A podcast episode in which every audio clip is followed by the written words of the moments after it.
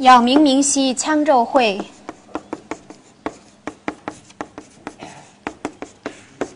东风飘兮。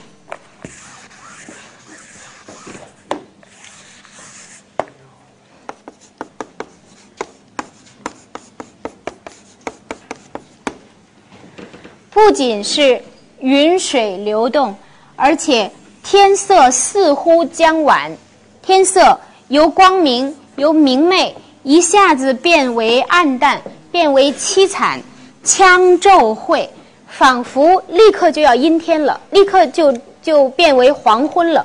其实是跟内心的情感的一种呃一种转变，是由喜由期待由热切突然转而为失落和伤感，这是相应的。东风飘兮神灵雨，仿佛这个山中就要呃降雨了。留灵修兮淡忘归，我仍然留恋，仍然期待。呃，我希望你是因为有某种原因而这个呃不辞而别，或者甚或是没有来赴约。岁既晏兮孰华语？可是我即便理解这样的这样的阴错阳差，我即便理解这样的呃一一种悲欢离合，可是岁月中间这句我省去了。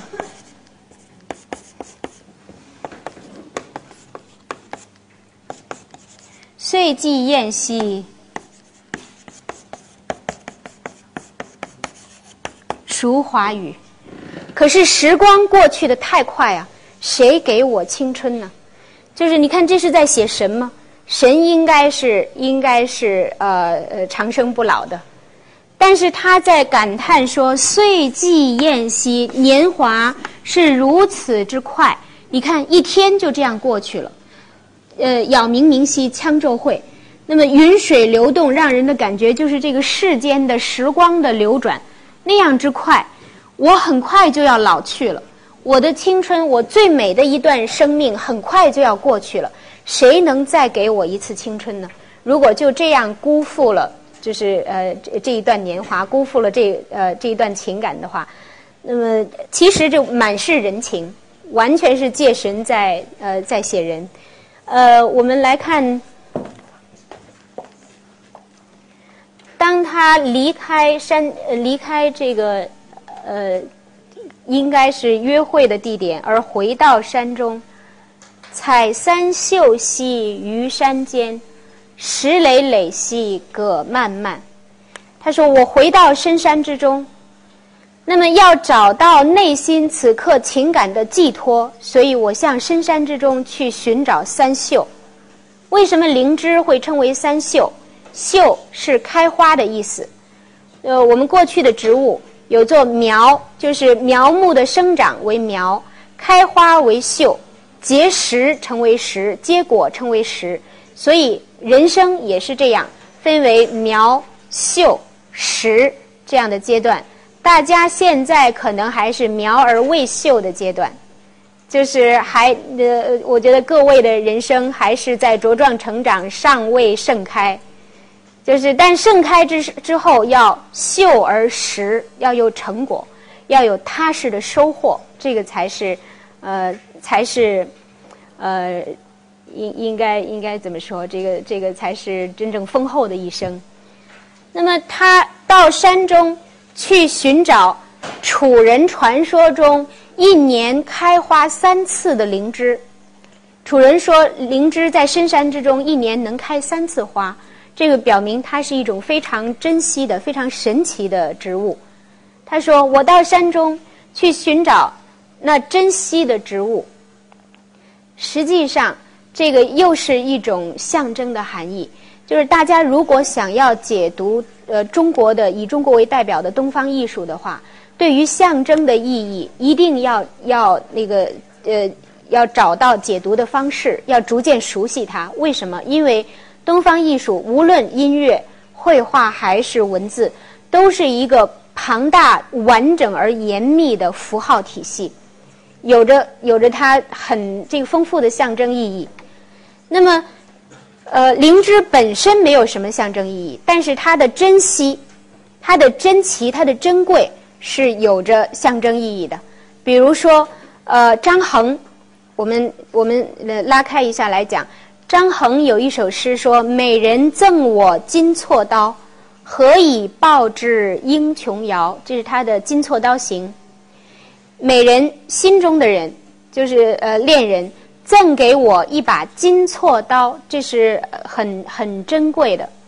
呃，在这个汉代的时候，西汉的时候，曾经有这个呃，据说王莽他乱政的时候，为了收集聚敛聚敛这个民间的财富，曾经发行金错刀，叫做一刀平五千，就是这一一把这个刀币就可以呃值到五千钱。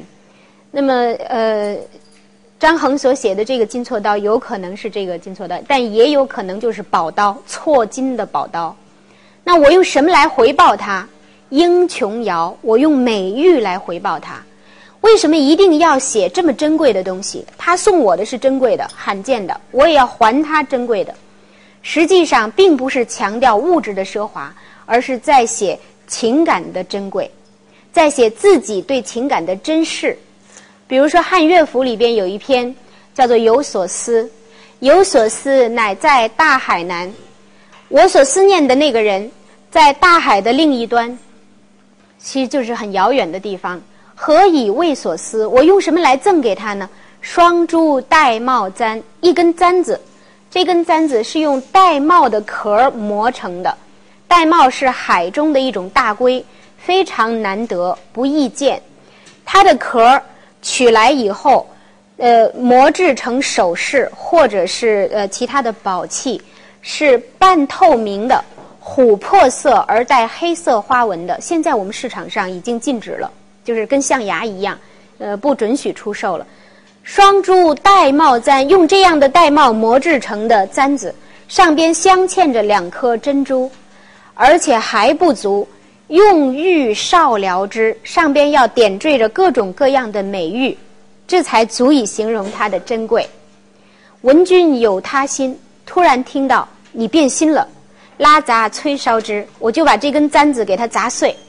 催烧之，当风扬其灰，大风吹起来的时候，我就把灰当风撒了。从今以往，勿复相思，相思与君绝。为什么这根簪子这么重要？是因为它是我的感情。毁掉它的时候一点都不可惜，不因为它值钱而可惜，因为我的感情不在了。就是所以，我们回过来，灵芝是有着象征的意义的。采三秀兮于山间，是因为它和自己内心之中的感情是相互照应的，它的珍贵性是可以类比的。但是，眼中所见，眼中所见，满眼都是山中景物。石磊磊兮，葛漫漫。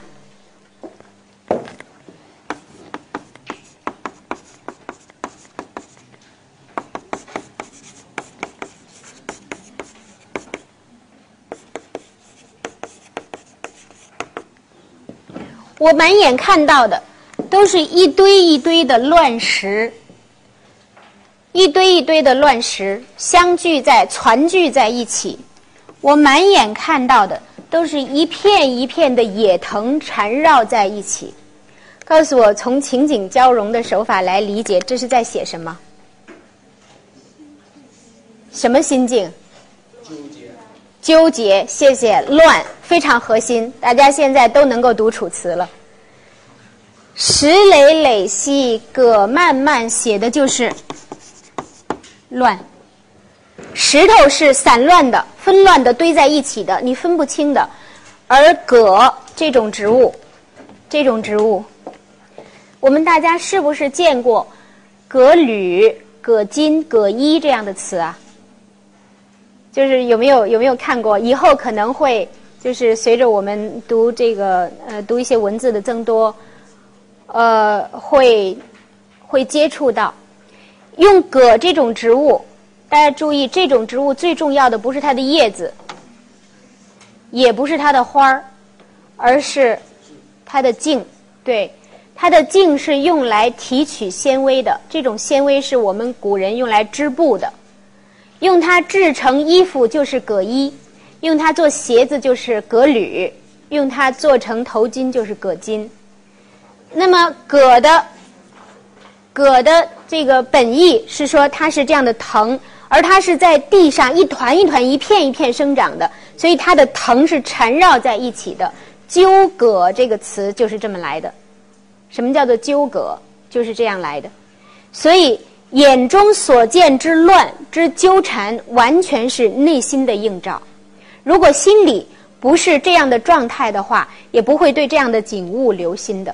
就是我们说，你有怎样的心境，你就会照见怎样的外在，就会照见怎样的外界，这个是完全相应的。那么石磊磊兮葛漫漫，他说：“山中人兮方度若。”呃呃，这个不知道对方为什么竟会失约，就是竟会不等我的呃来临。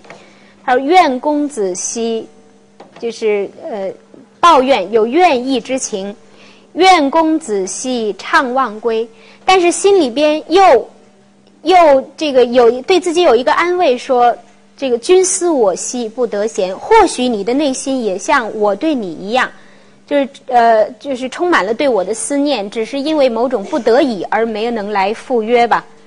山中人兮方杜若，这种花儿杜若很艳丽。但是我觉得比那个刚才的，呃，比刚才的呃那种花儿，就是我们讲的那个叫什么来着？石兰。啊，石兰，对，比那个石兰，我觉得要有节制一些。呃，杜若是什么花儿？呃，我们现在我们现在能够见到它的近亲，但是却不能见到它近亲的花儿。一般我们都不重视那个花儿，但是我们每天的食物吃饭都都很依赖这种植物，就是。姜，它是一种调料。嗯，这种植物，它在植物学分类上叫高粱姜，叫高粱姜，它是姜的近亲。大家就是应该都没有想象想象到过，那个姜开花是非常美的，非常像，很像。呃，高粱姜是什么？高粱姜它的花儿很漂亮，它的根更加有价值。就是大家读李白的诗，应该都有印象：“葡萄美酒郁金香，玉碗盛来琥珀光。”有一种酒，有一种酒和郁金香有关系，它是葡萄美酒。郁金香是什么？郁金香是什么？是花儿。那时候还没进中国呢。那个时候，我们的古人还不知道有一种花叫做郁金香，它到底是什么，所以要分开。葡萄美酒有着郁金的香气，郁金就是这种植物，它的名字，它的根叫做郁金，是因为它有着浓的香气。大家闻闻姜就知道了，它有着金黄色的液体汁液，大家榨一下姜汁就知道了。就是郁金的香气和它的色泽，把这种植物榨出来的汁混入到酒之中，会让酒有着琥珀的半透明的光泽。葡萄美酒郁金香，玉碗盛来琥珀光。就是所以格物致知，我们辨物才能够知文。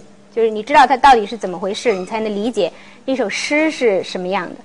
如果我们再去发掘那个，还是有意义的。但是就就讲到这儿为止。他说：“我们回到这个这位呃山中女神。她说：‘山中人兮方杜若。’她自自己自比为杜若花。他说：‘我就像那杜若花一样，美丽而芬芳，是高洁的。’就是说，无论从文质彬彬，无论从这个形貌，还是从内心、从德行，都是无可挑剔的。”呃阴松柏兮隐岩泉，我对自己的这种高洁是非常，呃，是非常自傲的。我是非常肯定的，就是喝水只喝清灵的泉水，而不喝其他污浊的水。呃，休息只在高洁的松树和柏树下休息，而不在其他的恶木下休息。其实是自己洁身自好、洁身自爱的意思。那么这位呃呃女神其实是经经历着呃一种自己内心之中的呃纠葛，到最后的收尾的时候，就是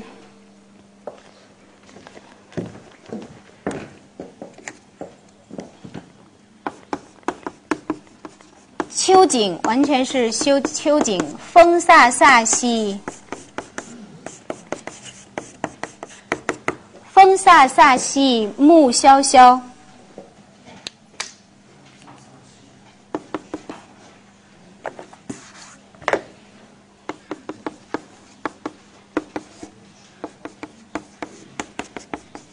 洞庭波兮，木叶下。呃，秋天仿佛一个一个冷飒的秋天，仿佛转眼间就到来了。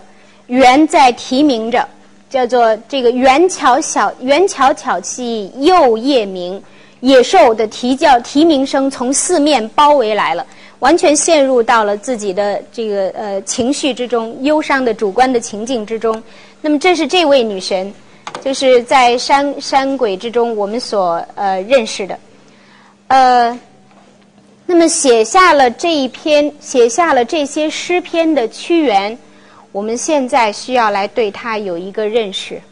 我刚才呃写了一下屈原大概是哪个历史阶段的生人，就是屈原死于现在夷夷为死于顷襄王三年，就是公元前二百九十六年。这个时间和我们大家所熟悉的一个历史时间段。就是战国时代的结束，相距多长时间啊？战国时代什么结束的？什么时候结束的？秦，公元前，呃，有有的同学说是二百二十一，有的说是二百二十，这个有有这个呃过去的成果和现在最新成果之间的关系。那么我们呃以这个二百二十一年来计。那么屈原距离战国的结束，距离秦国统一六国多长时间啊？他去世七十多年，对，也就是说屈原是战国晚期人。其实，在他生活的时间里，在他生活的时间，我们已可以通过他的作品看到，就是楚国与其他的国家之间有着比较激烈的军事冲突，有着战争。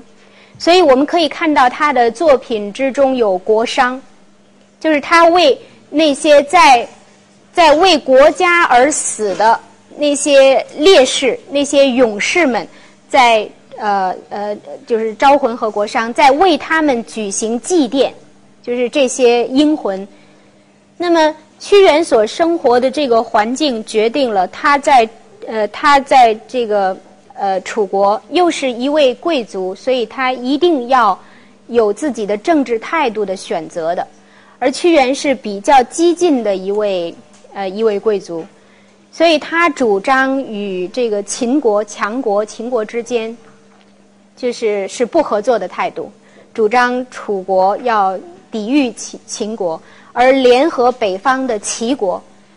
那么屈原就因为他的这种主张，所以我们现在能够见到的仅有的一点资料，他因为这种主张而在现实之中屡屡遭受这个挫折，呃，最后终于他两次被流放，一次是被楚怀王，另外一次是被楚怀王的儿子顷襄王两次流放，最后一次终于他感觉到呃绝望，所以呃投汨罗江而自杀了。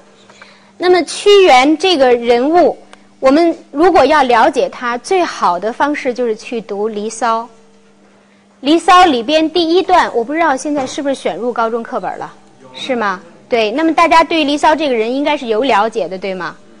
帝高阳之苗裔兮，朕皇考曰：伯庸。题舍，舍题真于孟邹兮。为庚寅无以降，他是正月出生的，所以黄兰魁于初度兮，赵西于以家名，名曰正则兮，字曰灵君，所以给了他这么好的一个名字。他说自己分无既有此内美兮，而有重之以什么？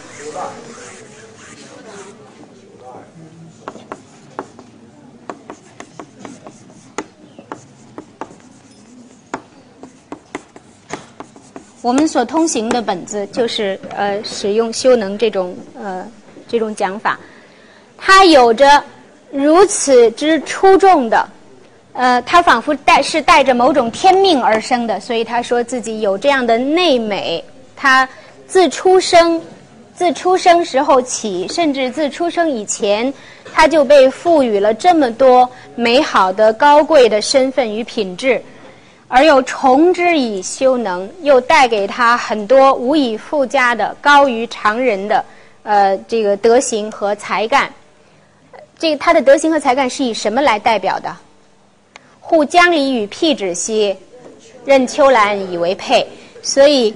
江离这种植物，辟芷这种植物，秋兰，完全是象征的意义，被他作为自己的美好的德行和才干来用的。那么他对自己是很很自信的。我们我们看一下吧。